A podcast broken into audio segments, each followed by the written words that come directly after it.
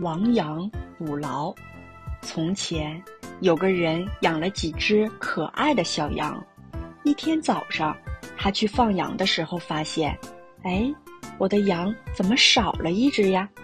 于是他仔细检查了一下，哦，原来是羊圈破了个窟窿。夜里，大灰狼从窟窿钻了进来，把小羊给叼走了。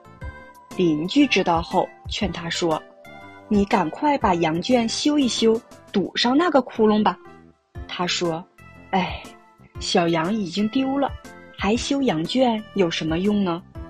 第二天早上，他去放羊的时候，发现：“哎呀，我怎么又丢了一只羊呀？”原来大灰狼又钻了进来。把羊给叼走了，他很后悔没有听邻居的劝告，心想现在修也不晚，我一定要把羊圈修得结结实实的。从此，他的羊再也没有丢过。